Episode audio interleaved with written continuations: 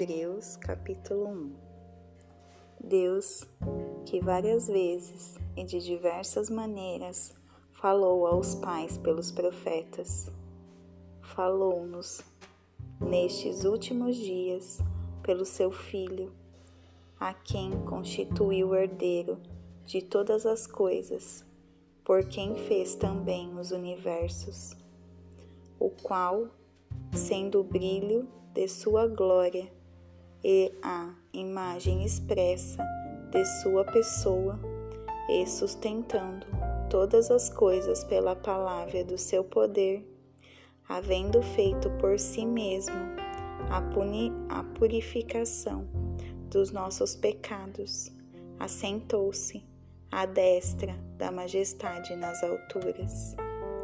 Tendo sido feito tanto melhor do que os anjos, Assim obteve por herança um nome mais excelente do que eles.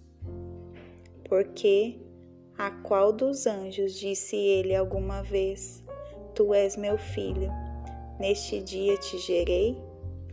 E outra vez: Eu serei para ele um pai, e ele será para mim um filho? E outra vez: Quando traz ao mundo o primogênito diz, e que todos os anjos de Deus o adorem. E dos anjos diz: Quem faz dos seus anjos espíritos e de seus ministros uma chama de fogo. Mas do Filho diz: Teu trono, ó Deus, é para sempre e sempre, cedro de justiça é o cedro do teu reino. Amaste a justiça e odiaste a iniquidade. Por isso, Deus, também o teu Deus, te ungiu com o óleo da alegria mais do que os teus companheiros.